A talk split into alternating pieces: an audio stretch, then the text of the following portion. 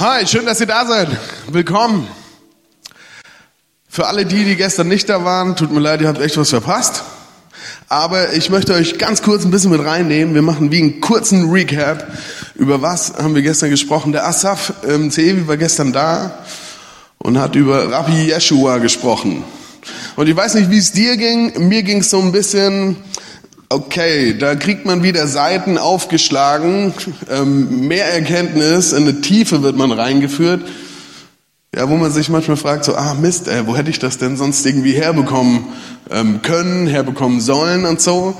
Ähm, ich finde es immer mega spannend, wenn, ja, wenn, wenn biblische Inhalte einfach dir aufgeschlossen werden.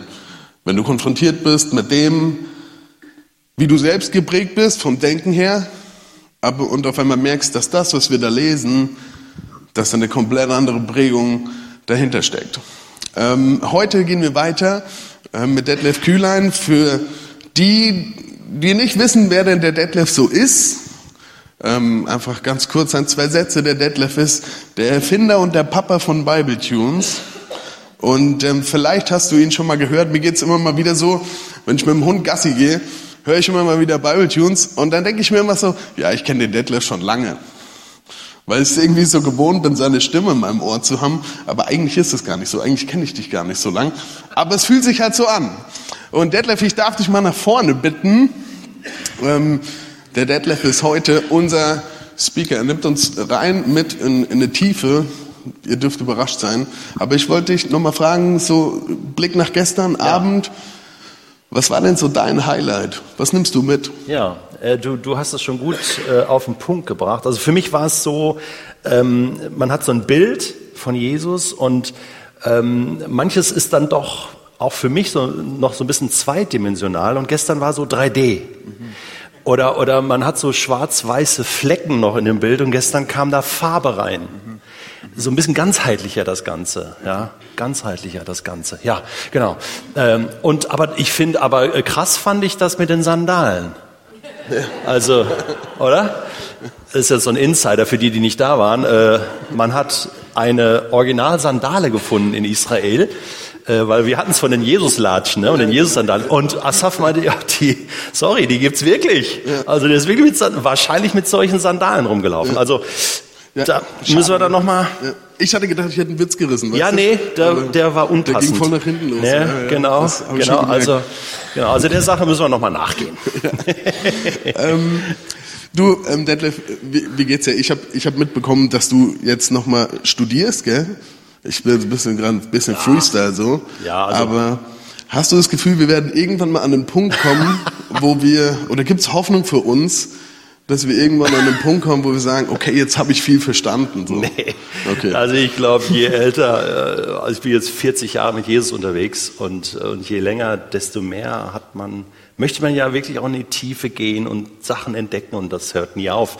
Nein, ich habe für mich, und das ist ja auch das Thema heute, das ist so, ich habe angefangen Hebräisch zu lernen, äh, bin da noch nicht sehr weit, aber so ein bisschen kann ich schon lesen, schreiben und so, ein bisschen verstehen. Äh, also das Ivrit und, ähm, und dann bin ich an der Uni Basel für jüdische Studien, aber nur als Gasthörer. Also ich sitze da in manchen Vorlesungen und Modulen zum Lernen. Ja? ja. Also und das ist, glaube ich, mega wichtig, dass wir da nicht aufhören, Matze. Ja, ja. genau. Hast du mich gerade persönlich angesprochen? Ja, so? doch. Okay. So. Also, ja, das stimmt. Du sagst was, du sagst was, du hast recht. Hey, ich ähm, möchte dich einladen, mach dein Herz auf. Ähm, hör mit zwei Ohren zu, hör mit dem einen Ohr zu. Hey, was kann ich lernen? Wo kriege ich vielleicht noch ein größeres Bild von Jesus, wer dieser Jesus ist und war? Und das andere Ohr hört drauf, was der Geist Gottes dir sagen möchte. Es ist immer so, dass Gott spricht immer und er will immer was tun. Und die Frage ist, hören wir es? Sind wir bereit zu hören? Und wollen wir das? Ja. Von dem her, gib Feuer, Detlef. Wir ja. sind bereit. Dankeschön. Dankeschön. Kann ich noch irgend so ein, irgend so ein Ding hier haben, so ein, so ein Notständer oder so, dann kann ich, dann habe ich so eine Ablage. Das wäre mega, mega lieb, danke. Weil ich habe doch ein bisschen was an Literatur noch mitgebracht. Oh, das ist super. Cool. Dankeschön. Ja, jetzt ist das ein bisschen niedrig. Aber ich kann auch, ich kann auch so. Das ist, äh, das ist so, Das ist so die demütige Haltung, die ich, könnt ihr mich gut sehen? Nein, das ist so die, das ist die demütige Haltung, die ich wirklich einnehmen möchte äh, heute Nachmittag, weil wir reden über, über große Themen. Ähm, genau. Deswegen passte das schon. Das war prophetisch. Super. Hey, ich war begeistert, als wir das Thema festgelegt haben, Roots, gemeinsam mit Asaf, damals in unserem Zoom-Meeting, Wurzeln, Wurzeln unseres Glaubens, meines Glaubens, meine Geschichte. Und dann war klar, ähm, wir reden über Jesus und wir reden heute über Bäume, über einen Ölbaum und einen Stammbaum. Das sind die zwei Schwerpunkte heute Nachmittag. Und das hat alles mit Wurzeln zu tun. Ja, Roots. Wo kommen wir her? Und da dürft ihr gespannt sein. Ähm, ich fange mal so an. Ich habe, ähm, ich war das allererste Mal in Israel mit 20 Jahren. Ähm, das war Ende meiner Zivildienstzeit in Deutschland und es war noch nicht mal meine Idee, ähm, sondern die Idee von meinem, müssen wir mal gucken, ob das hier klappt. Ja, klappt. Äh, sondern eine Idee von meinem Zivi-Kollegen, der überhaupt nichts mit, mit Christsein am Hut hat und sagt, ja, wollen wir nicht mal nach Israel gehen? Äh, und ich hatte das gar nicht so, hätte das jetzt gar nicht so gemacht, aber ähm, wir sind dann, ich fand das eine tolle Idee und dachte so, ja stimmt, äh, Bibel hat ja viel mit Israel zu tun, wird sich bestimmt mal lohnen, nach Israel zu gehen. Das war mein erstes Mal. Äh, wir sind dann zusammen geflogen und das war verrückt, war überhaupt meine erste Flugreise. Mit 20, damals ist man noch nicht so geflogen, 1989 war das. Ähm, und und äh, das war schon krass. Meine allererste Flugreise und dann nach Israel, Tel Aviv, von Frankfurt aus. Und das war schon spannend. Damals waren keine leichten Zeiten in den Ende der 80er Jahre, auch in Israel. Also ich, wir sind mit El Al geflogen und ich weiß noch, wir waren auf dem Rollfeld und dann sind zwei offene Panzerwagen mit offener MG äh, neben uns hergefahren also Militär und äh, haben uns so lange begleitet, bis die Maschine also abgehoben war dann in Frankfurt und dachte so, meine Güte, spannendes Land. ja, wie wird das wohl werden? Da hat man also schon ähm, Respekt bekommen mit diesen Sicherheitsbestimmungen. Das ist mir einfach so geblieben und dann waren wir als Backpacker unterwegs. Zwei Wochen sind wir durch Israel. Ähm, äh, gereist waren an verschiedenen Orten und das war so mein erstes Mal. Und was ich äh, dann festgehalten habe 1989 und das weiß ich noch wie heute, als ich zum ersten Mal da war und israelischen Boden betreten habe, das ist schon ein komisches Gefühl gewesen. Wirklich so so ein Moment von Heimatgefühle. Ich kann das gar nicht beschreiben. Und ich, interessant ist, ich habe da nicht mit gerechnet, dass das passiert. Jetzt muss das auch, ich bin, ja, ich weiß nicht, also es muss auch nicht so sein, aber für mich war das so. Ich war jetzt mittlerweile schon häufiger in Israel, ich habe jetzt aufgehört zu zählen, aber ähm, äh, und doch ist es jedes Mal so, es ist so ein Stück weit nach Hause kommen. Und ich kann das gar nicht erklären. Äh, doch, ich kann es doch erklären. Mittlerweile kann ich es erklären. Das hat irgendwas mit den Wurzeln zu tun. Mit geistlichen Wurzeln. Das ist eine ganz alte Geschichte. Und da sind wir verwoben durch den Glauben an Jesus und nicht nur nicht nur allein wegen Jesus, sondern die ganze Geschichte gehört dazu, aber gerade wegen Jesus sind wir verbunden mit dieser Geschichte, eingebunden. Paulus sagt, eingepropft, gepfropft, ich erkläre es dann später, ähm, eingewurzelt, eingetopft in diese Geschichte. Und manchmal spürst du das. Wer von euch war schon mal in Israel? Einige waren, oh ja. Äh, wer, äh, wer von euch, von denen, die schon mal in Israel waren, kann das so nachvollziehen oder hast, hast ähnlich schon mal so gedacht, so irgendwie, oh, Heimatgefühl oder so, so ein Gefühl von Zuhause? Kann das, kann, können das einige bestätigen? Hm. Danke, ja. Ähm, Das ist nichts Ungewöhnliches. Muss nichts, also wenn du das nicht hast, dann bist du nicht verkehrt oder so. Aber ich möchte dir, ähm, möchte dir jetzt ein, ein, eine, diese Geschichte aufzeigen und dir erklären, warum du, egal ob du das fühlst oder nicht, eingebunden bist in diese Geschichte Israels als, Geist, als eine geistliche Person. Und ähm, es ist mega spannend, weil ich beschäftige mich jetzt schon viele, viele Jahre. Ich habe Asaf vor neun Jahren kennengelernt und seitdem ähm, mich mit vielem beschäftigt. Ich bin viel in Israel gewesen, viel mit ihm auch unterwegs, habe schon vieles verstanden. Und jetzt in der Vorbereitung auf dieses Thema war für mich eigentlich alles klar, dachte ich. Und dann habe ich gemerkt, es gibt immer wieder so ein paar Nuancen, die auch ich dazu gelernt habe und noch zu lernen habe. Und davon möchte ich euch jetzt gleich erzählen. So, seid ihr auch so gespannt? Dann gehen wir jetzt mal, steigen wir jetzt mal ein mit der nächsten Folie und ähm, machen gerade einen steilen Einstieg.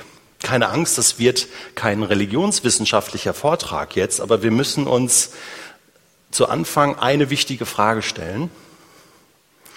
2012 äh, gab es in der Wochenzeitung Die Zeit einen großen Artikel, ähm, religionswissenschaftlichen Artikel, wo die verschiedenen Weltreligionen vorgestellt wurden und gerade die monotheistischen Religionen, Judentum, Christentum, Islam, dargestellt wurden. Und das ist klar, wenn du ein, ein Buch über Religionen, Weltreligionen aufschlägst, dann hast du die verschiedenen Religionen nebeneinander. Ähm, und das ist auch richtig so. Ja? Dagegen ist gar nichts zu sagen. Aber wenn wir jetzt speziell über Judentum und Christentum sprechen, heute Nachmittag, dann ist das schon eine besondere Beziehung. Ne? Weil Jesus, der Jude, aus dem Judentum der Gründer des Christentums? Fragezeichen. Und dann gab es in dieser ähm, Wochenzeitung Die Zeit äh, nicht nur diesen Artikel, sondern auch eine Skizze, eine Darstellung. Äh, ich habe die nicht mehr im Netz gefunden, ähm, aber es, sie wird so beschrieben, ähm, so das Typische, das Judentum wird so als eine, eine Linie dargestellt, Entstehung irgendwo bei Abraham, damit fing das ja alles an. Und dann mit Jesus gab es dann eben so ein, eine Abzweigung und dann entstand so dieser große Ast des Christentums, der sich dann wieder verzweigte natürlich in die verschiedenen Dimensionen. Könnt ihr euch das vorstellen? Ja? Das Judentum blieb ziemlich linear so ne? und, und irgendwann hört das dann auch irgendwie auf oder ja, so, ja, geht einfach so linear weiter, aber das Christentum ist dann so der, eigentlich so der große Baum, der dann so entstanden ist. Ja, mit den verschiedenen Kirchen, die da entstanden sind. Und einfach, wir können uns das vorstellen, da nahm ziemlich viel Raum ein in dieser Skizze. Und ähm, die Frage ist, ja, stammt das Christentum vom Judentum ab? Wir sagen das, wir denken das. Da gibt es eine starke Beziehung zueinander, auch organisch.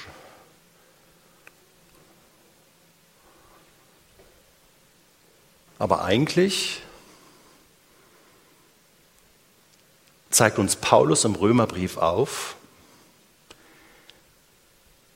dass nicht das Christentum vom Judentum abstammt, sondern dass Menschen, die an Jesus glauben und sich Christen nennen, Teil des jüdischen Baumes werden. Hm. Einverleibt werden, eingepfropft werden.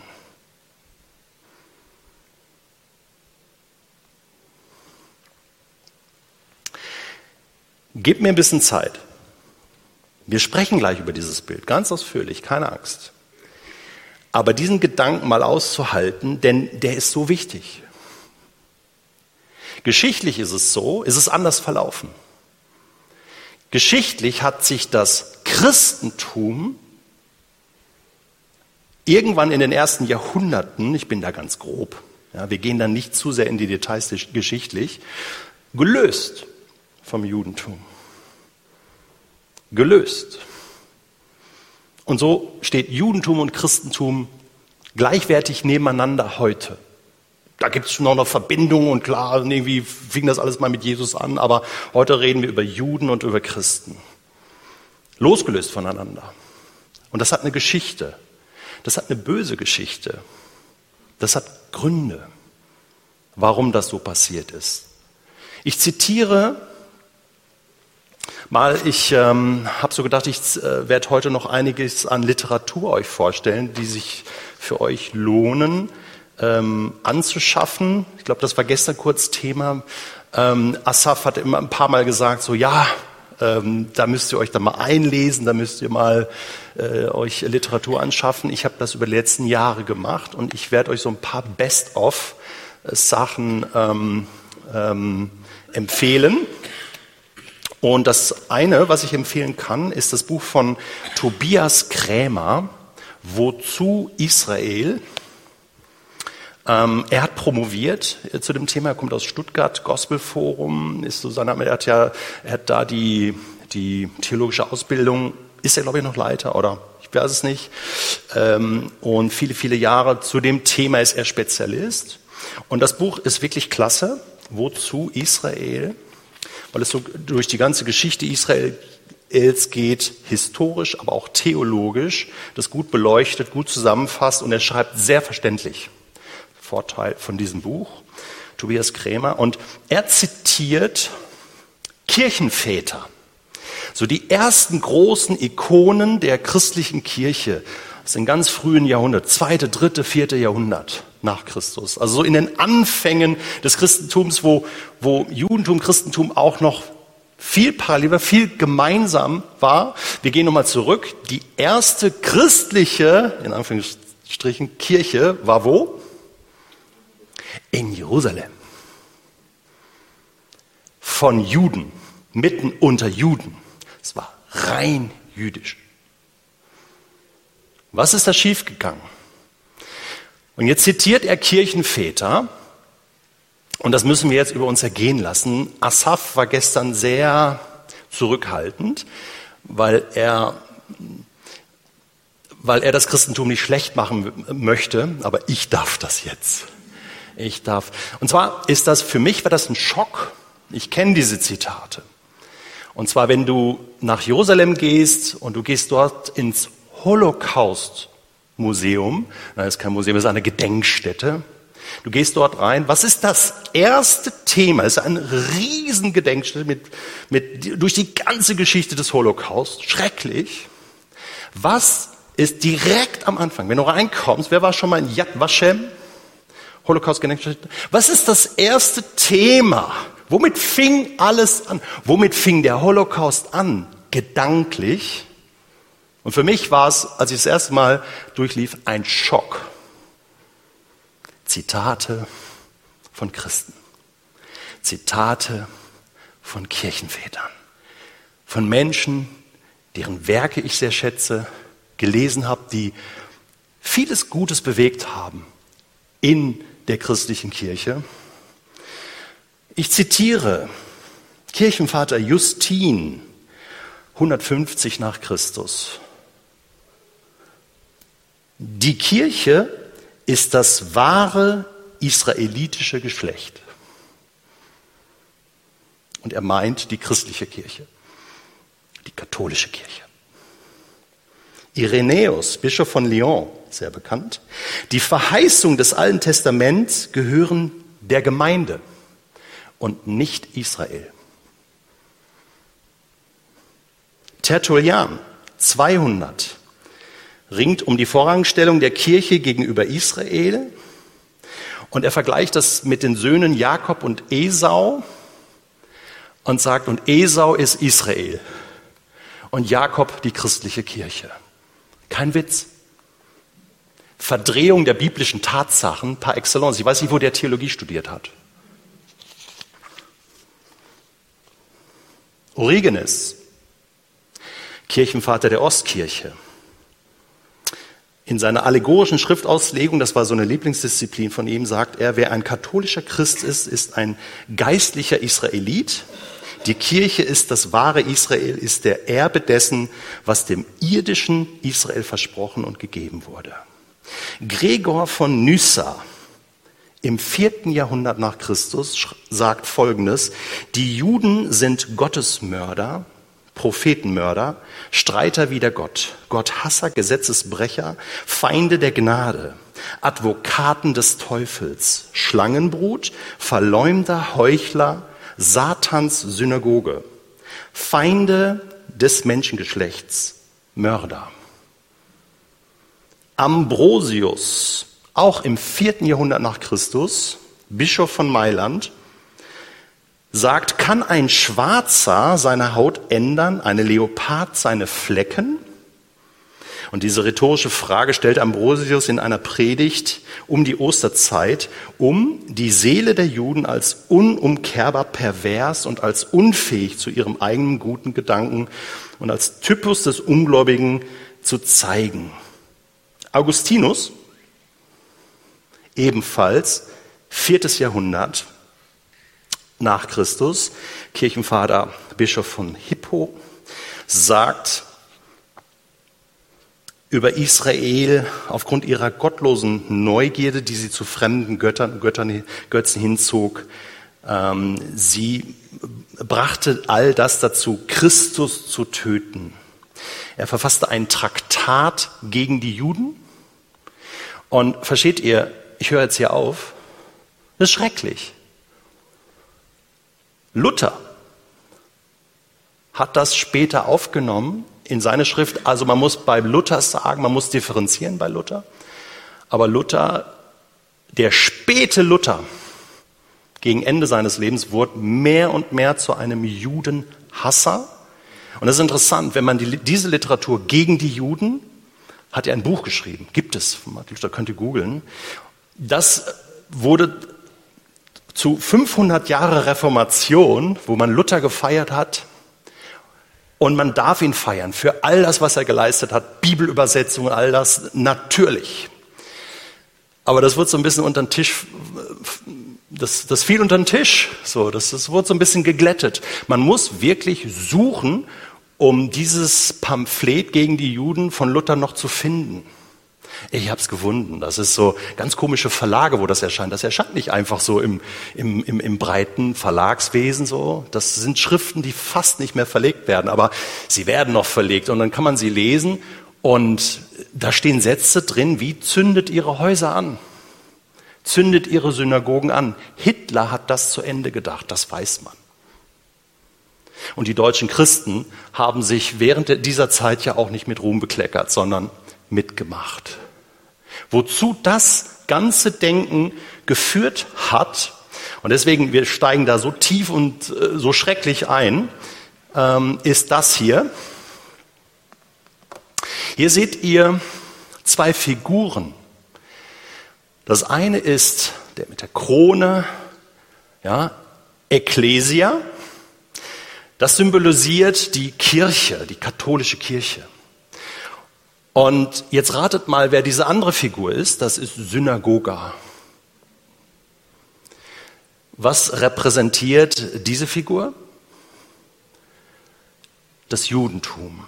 Schaut mal, mit einer Augenbinde, blind, gedemütigt, zurückgestellt. Wer herrscht hier? Ekklesia, das wahre Volk Gottes im Selbstverständnis der Kirchenväter. Diese Figuren zieren Kirchen bis heute. Diese Figuren sind an der Kathedrale in Straßburg zu sehen. Bis heute. Man lässt sie, man lässt sie, um die Schandtaten der katholischen Kirche über die Jahrhunderte und Jahrtausende zu bezeugen. Was hat da stattgefunden? Ein Wechsel das Judentum wurde abgelöst. Das Volk Gottes Israel wurde abgelöst von der Kirche. Und dieses Denken, dieses Denken, was sich in der sogenannten Ersatztheologie, jetzt habt ihr den Begriff, das könnt ihr googeln, wiederfindet, Replacement Theology, wo man Israel ersetzt hat mit der Kirche. Wir haben es gerade gehört. Das Denken sitzt tief drin in unserer Theologie, immer noch. Ich bin so groß geworden, theologisch. Ich weiß nicht, wie das in euren gemeindlichen Kontexten war, wie das, vielleicht ist das auf Schweizer Seite auch weniger gewesen. Ähm, gab große Theologen ja in, in der Schweiz wie Karl Barth und ähm, auch Schlatter, die das anders interpretiert haben. Aber in Deutschland, ja, da haben wir gerade von gehört, ähm, war das gang und gäbe. Und ich bin in einem brüdergemeindlichen Kontext groß geworden, wo man stark vom sogenannten Dispensationalismus geprägt war. Das ist so, äh, kennt, wer von euch kennt zum Beispiel das Bibelpanorama? Das ist so ein Klassiker des Dispensationalismus. Äh, den Begriff müsst ihr euch nicht merken, aber das ist so ein, so ein, so ein Denken in Heilsgeschichte, so, so ein Modell, ein Modell, was sehr viel Stärken hat und Vorteile hat. Ich will das gar nicht schlecht machen. Aber so dieses Denken von, von Israel wird so abgelöst und macht jetzt mal eine Pause und, und die wahre Kirche, ja, äh, die macht jetzt hier weiter.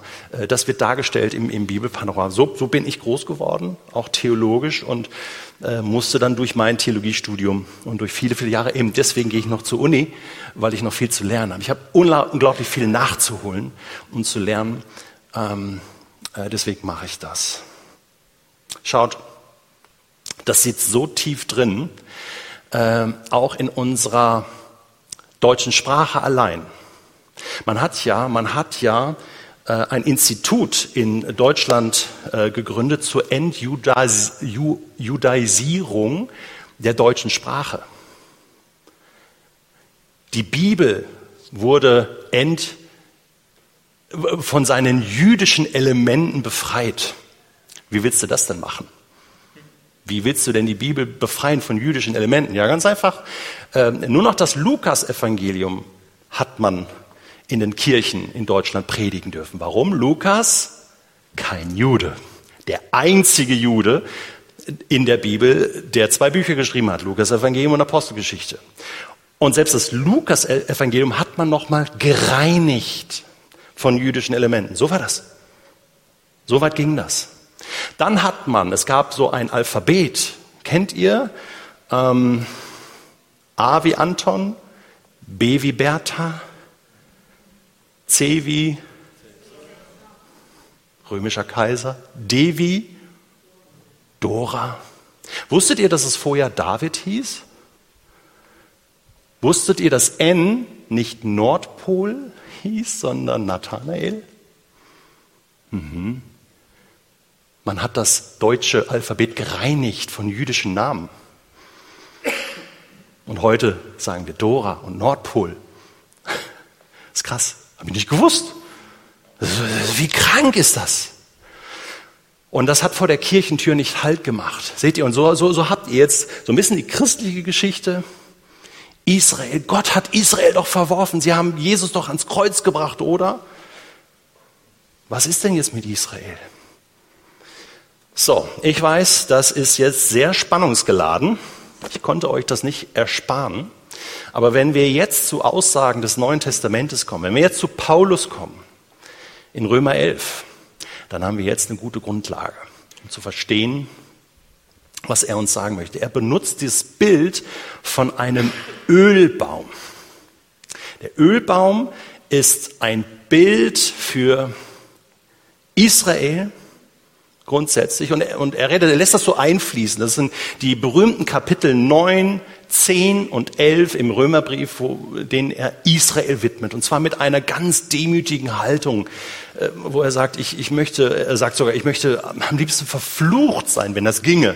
Ja, theoretisch verflucht sein von Jesus für mein Volk, für Israel. Und er, das sind ganz spannende Kapitel, weil er eigentlich hier deutlich macht, dass Israel bleibt das erwählte Volk zum Beispiel. Ja.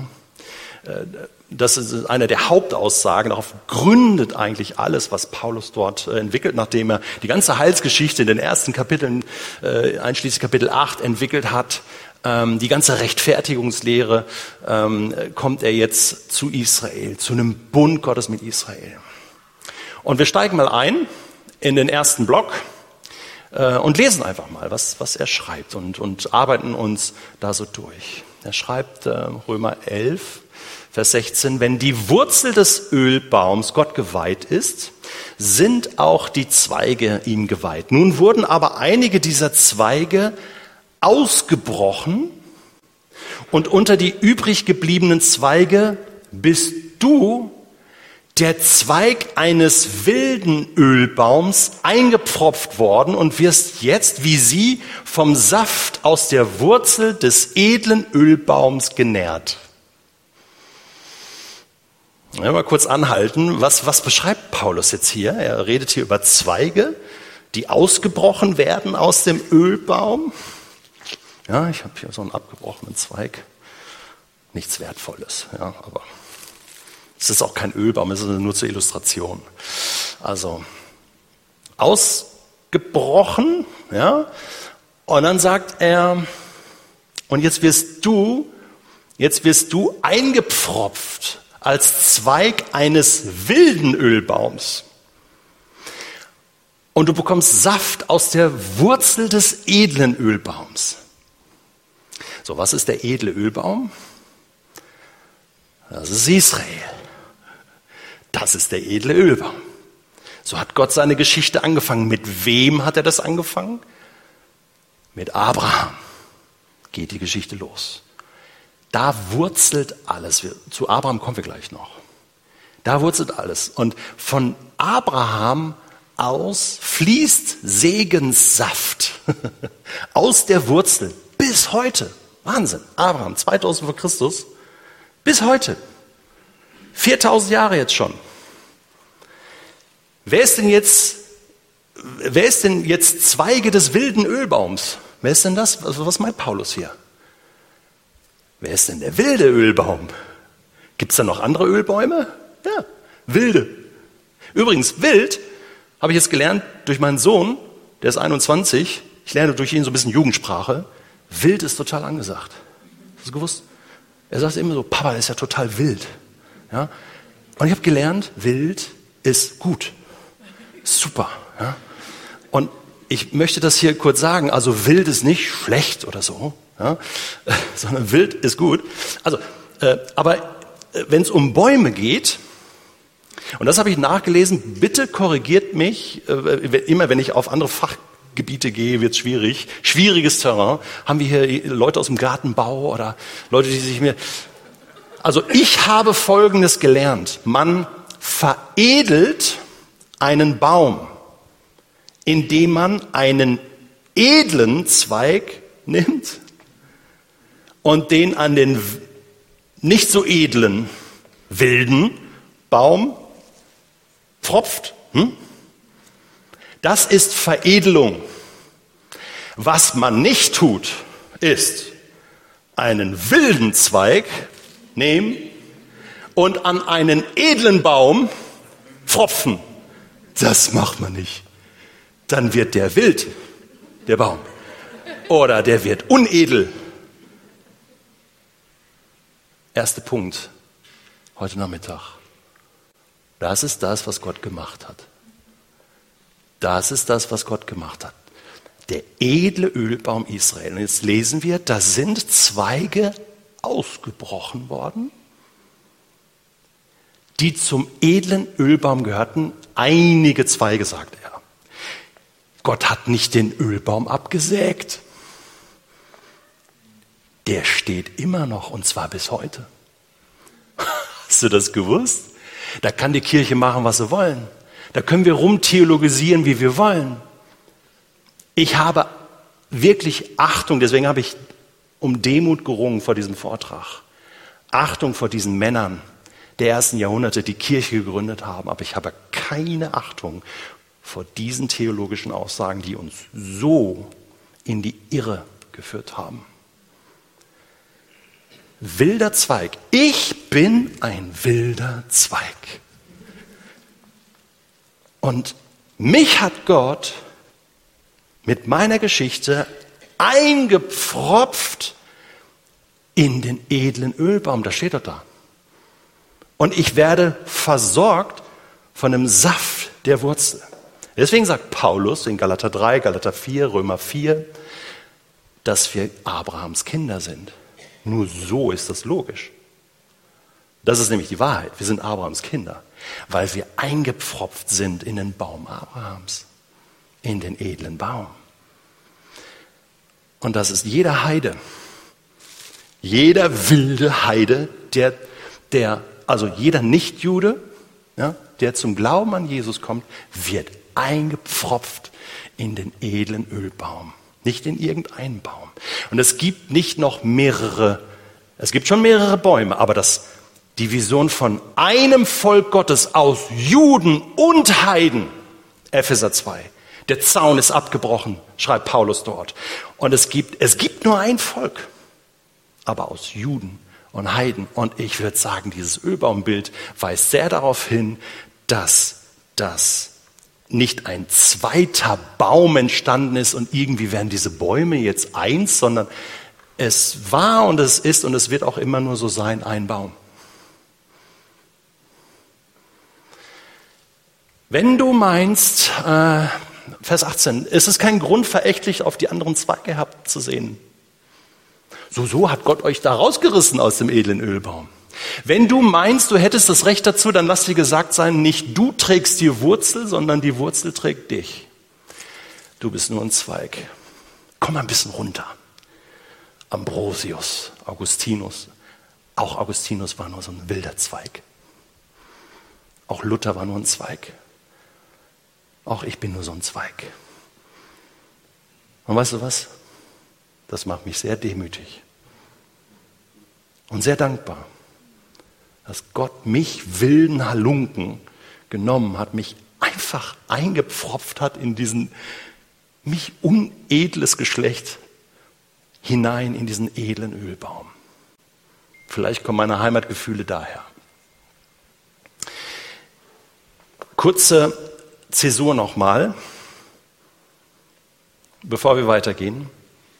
Wir halten fest, die Wurzel ist Abraham, 1. Mose 12, die Erwählung Abrahams. Damit beginnt die Geschichte Israels. Sie geht dann weiter über Isaak, Jakob, der dann Israel genannt wird, und die zwölf Söhne. Und wir können sagen, nicht das Christentum, oder ich möchte jetzt so sagen, versteht mich hier richtig, nicht das Christentum wurzelt in Abraham und im Ölbaum, sondern einzelne Menschen, und zwar Juden und Heiden, haben wir gelernt, durch den Glauben an Jesus. Wir sind wilde Zweige am Ölbaum Israels. Und ich habe jetzt gerade bei Tobias Krämer auch noch mal gelesen, er beschreibt das schön. Er sagt so, er sagt so, eigentlich ist dieser Baum noch nicht fertig. Der ist noch im Werden. Da kommen noch ganz viele dazu. Gott ist ja immer noch dabei, einzupfropfen. Auch Juden, die zum Glauben an Jesus kommen, messianische Juden, so wie Paulus. Das war so einer äh, und die Jünger auch von Jesus. Juden, die an den Messias glauben. Es gibt viele, die nicht an ihn glauben. Asaf sagt das immer so schön. Detlef, das ist zumindest die kleinste Schnittmenge, äh, die wir da haben. Also ein Jude, der nicht an den Messias glaubt, ich spreche jetzt nicht von Asaf, aber es ist immer so sein Satz, dass er sagt, hey, äh, lass uns doch da die Brücke schlagen. Es gibt Juden, die warten immer noch auf den Messias, dass er kommt. Und ich sage so, ja, aber er war doch schon da. Aber ich warte ja auch noch. Ich warte ja auch auf den Messias, ihn dann mal zu sehen. Und so weit sind wir da gar nicht voneinander entfernt. Wir warten beide auf den Messias. Gemeinsam sind wir das eine Volk Gottes. Gibt kein zweites. Gibt auch kein Volk, was ersetzt wurde. Das ist wirklich theologischer Blödsinn, der viel Unheil angerichtet hat. Aber, entgegnest du vielleicht, damit ich eingepfropft werden konnte, sind andere Zweige ausgebrochen worden. Einverstanden. Übrigens ein cooler Text hier von Paulus. Huh? Super rhetorisch, super. ich glaube, die Jurastudenten an der Harvard University lernen immer noch im Fach Rhetorik anhand des Römerbriefes, weil Paulus ein exzellenter Rhetoriker gewesen ist. Nimmt man das als klassisches, klassisches äh, Schriftstück äh, dafür. Einverstanden, sagt er, ja, gut. Hm? Aber dass sie ausgebrochen wurden, lag an ihrem Unglauben. Und dass du da stehst, wo du stehst, liegt an deinem Glauben. Darum sei nicht überheblich, sondern sei dir bewusst, in welcher Gefahr du dich befindest. Denn wenn Gott die natürlichen Zweige nicht verschont hat, warum sollte er dich verschonen? Wow. Gehen wir eine Folie weiter. Du hast hier also beides vor Augen, Gottes Güte und Gottes Strenge. Seine Strenge denen gegenüber, die sich von ihm abgewendet haben und seine Güte dir gegenüber vorausgesetzt, du hörst nicht auf, dich auf seine Güte zu verlassen, sonst wirst du auch abgehauen werden. Ja, das ist das, ist das Bild. Also, die Botschaft heute Nachmittag ist, danke Jesus, dass ich eingepfropft bin und ich werde alles dafür tun, dass ich da bleibe. Ja. Die ausgebrochenen Zweige dagegen lesen wir das Vers 21. Die Gnade Gottes überwiegt. Überwiegt. Die ausgebrochenen Zweige dagegen werden wieder eingepfropft werden. Und Gott ist dabei, das zu tun, sofern sie nicht an ihrem Unglauben festhalten. Denn es steht sehr wohl in Gottes Macht, sie wieder einzupropfen. Paulus führt das dann noch weiter fort. Wir stoppen an dieser Stelle. Es ist mega spannend. Es ist, führt zu weit, jetzt da noch äh, zu tief zu gehen. Ähm, und kommt zu einer Vision, die er hat, wo er sagt, dass eine Vollzahl der wilden Zweige eingepfropft werden muss, bis ganz Israel gerettet wird. Was genau darunter zu verstehen ist, ist ein anderes Thema, aber die Vision ist klar. Gott hat einen Plan. Und Gott pfropft ein und er pfropft Juden und Heiden ein und dieser Ölbaum wächst, dieses Volk Gottes, das Reich Gottes wächst. Und Gott ist der Aktive, der das tut. Ich habe gesagt, dass das Ganze, äh, ach, da haben wir noch, was habe ich denn da noch? Lesen wir das noch zu Ende. Den kleinen Abschnitt, ja, das ist schön. Wenn nämlich du aus dem wilden Ölbaum herausgeschnitten wurdest, zu dem du von Natur aus gehörtest, und auf den edlen Ölbaum aufgepfropft worden bist, mit dem du doch von Natur aus nichts gemeinsam hast, wie viel leichter wird es dann sein, die Zweige, die von Natur aus zum edlen Ölbaum gehören, wieder auf ihren eigenen Baum aufzupfropfen. Gestern haben wir einen edlen Zweig erlebt. Asaf ist ein edler Zweig. Ich sage mal so, Asaf, ich bin nur so ein wilder Zweig. Aber wir sind jetzt an einem Baum.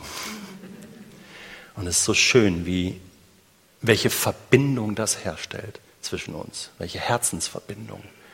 Er in seiner jüdischen Kultur, ich in meiner heidnischen Kultur. Und wie ich jetzt lernen darf, immer mehr auch zu verstehen und vom Saft der Wurzel mich beleben zu lassen. Jetzt kommt die nächste Folie. Und da seht ihr ein Originalfoto. Das, wir haben ganz wenige Originalfotos aus der damaligen Zeit, aber das ist tatsächlich, es gut getroffen. Äh, man weiß, äh, man weiß nicht, wer, also es ist unbekannt, aus, aus welcher Quelle das äh, kommt. Deswegen darf ich es auch verwenden. Ähm, ähm, Abraham. Das ist äh, das Motiv in 1. Mose 15 und damit möchte ich, möchte ich jetzt gerne landen wo Abraham in seinem Beduinenzelt sitzt und Gott besucht ihn so in einer Vision und redet mit ihm, Abraham, wie geht's dir? Und ich habe viel mit dir vor und so. Und äh, diejenigen, die auf der letzten Israelreise mit Asaf und mir waren, die, die wissen das. Wir waren in der Wüste und haben über Beduinen gesprochen, über Beduinenzelte. Und Abraham saß da in seinem Zelt und, ach, was willst du mir schon geben, Herr? Er war zutiefst enttäuscht ähm, und, ähm, und hab wirklich war voller Zweifel. Ähm, und dann will, will, will Gott ihm helfen, hat Mitleid mit ihm. Und was macht er? Er holt ihn raus aus seinem Zelt. Er sagt, komm, dann heißt es, und Gott führte ihn raus aus seinem Zelt. und zeigte ihm die Sterne. Und dann, jetzt kommt die, die, die Sternentherapie Gottes. Er sagt dann, zähl die Sterne. Das ist eigentlich sehr, sehr witzig, weil äh, es geht hier wirklich äh, um Leben und Tod. Es geht hier um, werde ich einen Sohn bekommen oder nicht. Es geht hier um große Heilsgeschichte. Und Gott sagt so, jetzt machen wir mal hier Sterne zählen. Du zählst, und ich stelle mir das so vor, wie Abraham da gestanden hat. So, also du meinst jetzt wirklich, dass ich, also ich habe die Lektion schon verstanden. Du bist groß, Gott, ja. Aber ich soll doch jetzt hier nicht wirklich Sterne zählen. Ich meine, du musst dir vorstellen, die Leute, die da vorbeigingen und Abraham stand da so eins, zwei, drei, ja, so, so Abraham, alles klar mit dir? Äh, kann man dir helfen? Soll man mitzählen? Ja, so haben sie vielleicht lustig gemacht. Aber Gott sagt, Moment, Abraham, du hast dich vorhin über mich lustig gemacht. Und du warst der Meinung, ich halte meine Versprechen nicht ein, obwohl wir, äh, wir schließen gleich noch einen Bund. Das ist das Kapitel, wo Gott einen Bund schließt mit Abraham. Du zählst jetzt Sterne. Und ich weiß nicht, wie viel er ge gezählt hat. Und Gott sagt, mitten hinein in diese Zahltherapie, sagt Gott ihm, so groß wird deine Nachkommenschaft sein. Unzählbar wie die Sterne am Himmel. Und dann schließen sie einen Bund. Es heißt, und Abraham glaubte dem Herrn. Und das rechnete er ihm als Gerechtigkeit an. Abraham war ein Gerechter, ein Zadik, ein Gerechter, weil er glaubte. Und wir sind gerecht, weil wir glauben an Jesus. Und worin wurzelt die, die, diese Verheißung, diese Verheißung ähm, Abrahams, diese Wurzel bei, bei Abraham? Was ist das genau? In 1. Mose 12 heißt es, in dir sollen alle, also ich werde dich segnen, deine Nachkommenschaft, ich werde aus dir ein großes Volk machen, Land geben, ja, diese ganze Heilsgeschichte Israels. Und dann heißt es, durch dich sollen alle Völker gesegnet werden, die ganze Welt. Und da ist von einem Nachkommen die Rede, von einem speziellen Nachkommen im Singular. Paulus greift das in Galater 3 auf. Christus. Und durch Christus, der ja in der, wir werden in, den zweiten, in der nächsten Session über den Stammbaum reden und dann werden wir das Ganze nochmal von der anderen Seite äh, betrachten. Ähm, Abraham über die verschiedenen Generationen und durch Christus kommt das zur Erfüllung, dass der Segen in die ganze Welt geht. Versteht ihr? Das war schon immer der Plan Gottes. Und es fing bei Abraham an, bei der Wurzel. Und es fließt bis heute zu uns. Wir sind Gesegnete, weil Gott das so wollte. Und indem du an Jesus glaubst, bist du eingepfropft in den Ölbaum und bist Teilhaber des Segens. Teilhaberin des Segens. Und zwar im vollen Umfang. Durch Jesus. Das ist so. Auch wenn du es nicht willst, du bist gesegnet. Es fließt. Der Saft, er fließt. Er ist da in deine letzten Blätter. Überall kommt es hin. Und dann heißt es in einem nächsten Schritt, ich will dich segnen, sagt Gott zu Abraham, und du sollst ein Segen sein. Wir haben Anteil an dem Segen Gottes, aber genauso wie Abraham sind wir aufgerufen, ihr Lieben, ein Segen zu sein. Segen weiterzugeben. Wir sind Segensempfänger. Wie empfängt man eigentlich Segen? Ich habe es vorhin eigentlich schon demonstriert. In dem Bewusstsein, dass ich so ein, so ein wilder Zweig bin, sollten wir eine sehr demütige Haltung einnehmen. Segen, das Wort Barak, Baruch, ähm, ist im Hebräischen, äh, kann man das auch als Knie übersetzen. Interessanterweise, ich habe Asaf extra nochmal gefragt, äh, dass ich keinen Blödsinn erzähle. Und er sagt, ja, das ist witzig, das ist interessant, weil Knie zeigt die Haltung an, Baruch, wie ich Segen empfange. Äh, so empfängst du keinen Segen. Das ist eine sehr stolze Haltung. Das ist so, das ist so, ja, also, wieso soll ich da jetzt für das Essen danken? Also, ich habe da ich habe den ganze, ganz, ganzen Monat hart gearbeitet. Ich bin, bin noch selbst in Mikro, alles eingekauft. Ich habe es selbst gekocht, selbst gegessen. Fertig. Ja? Wieso soll ich da Gott danken? Das ist das hier. Und viele leben so. Segen empfangen bedeutet, auf die Knie zu gehen und diese Haltung einzunehmen, wie so ein Trichter, ja? Und zu sagen, Gott, ich bin ja eingepfropft in so einem Baum, hey, danke dafür und bin Teilhaber an einem Segen, der mir gar nicht zusteht. Ich habe ja nichts verdient, das haben alle die anderen gemacht, die Alten, Abraham, Isaak, Jakob. Die haben das geleistet. Jesus, du, ich bin Teil am Baum. Auch Jesus ist Teil des Baumes, hast du das gewusst? Ja.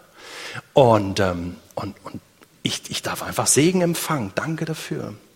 Äh, alles, was ich bin, alles, was ich habe, dass ich gesund bin, dass ich überhaupt einen Job habe, dass ich, das, dass, ich alles, dass ich mir überhaupt Essen kaufen kann, dass die Regale voll sind, dass wir nicht hungern müssen. Es ist alles, es ist alles Segen. Es ist genug da. Wir haben eine Verantwortung, das besser zu verteilen, ich weiß, aber, aber es ist eigentlich genug für alle da. Wir sind so gesegnet. Segenshaltung. Nimm diese Haltung ein und werde ein Segen für andere. Werde ein Segen für andere. Der, eigentlich bräuchte ich jetzt die Flipchart, aber ich mache das anders. Der hebräische Begriff Shalom. Wie übersetzen wir den am besten? Friede, Shalom. Es ist eigentlich noch mehr als nur Friede. Es ist eine, ein Gleichgewicht, eine Ordnung, ein, ein Zustand des Zufriedenseins in Gott. Und Shalom, wenn wir uns Frieden wünschen, dann das hat unterschiedliche Ebenen und ich und ich gebe dir das als Denkaufgabe mit. Wir werden nachher noch mal darauf zurückkommen. Shalom heißt immer zufrieden sein in verschiedenen Beziehungen. Was gibt es denn für Beziehungen? Wo spielt denn dieser Frieden eine Rolle? Äh, äh, Rolle? Die, die Beziehung zu anderen Menschen neben mir? Ja, Shalom. Die Beziehung zu Gott. Der Friede Gottes, der Shalom Gottes soll herrschen. Die ist wichtig. Welche Beziehung noch? Die Beziehung zu mir selbst. Den Nächsten zu lieben wie sich selbst. Auch, dass ich mit mir selbst im Frieden bin. Gibt es noch eine Beziehung? Ja. Eine, die immer wichtiger wird.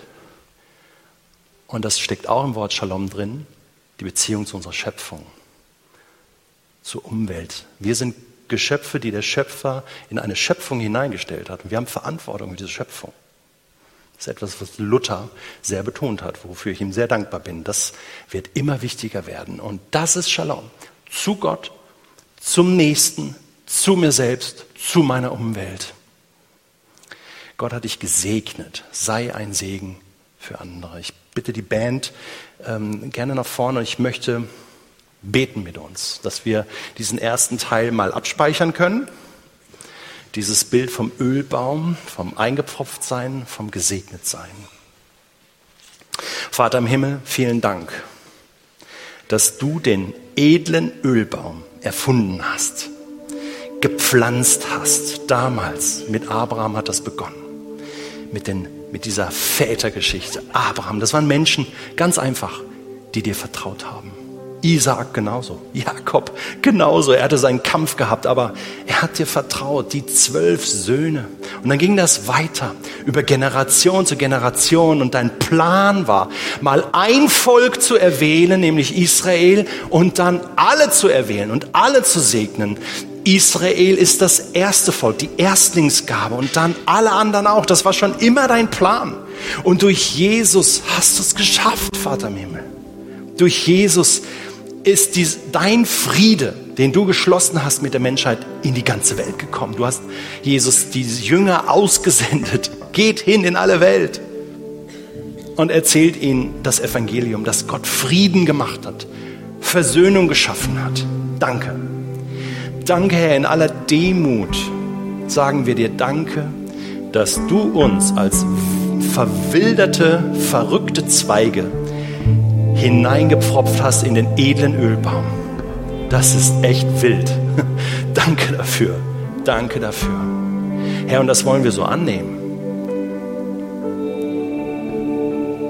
Das wollen wir so annehmen. Diese Realität wollen wir wieder aussprechen, auch über unser Leben und über unsere Kirchen.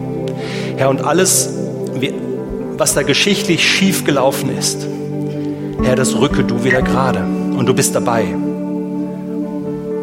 Herr, das rücke du wieder gerade auch in unseren Köpfen, das rücke du gerade auch in unseren Herzen und das rücke du gerade auch in unserem Leben.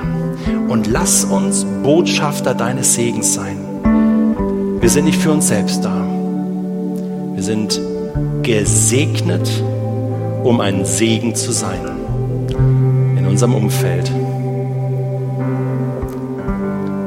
Ein Baum gepflanzt an Wasserbächen, der seine Frucht bringt zu seiner Zeit. Das sind wir, weil wir dir vertrauen und weil wir dir folgen. Danke, Herr.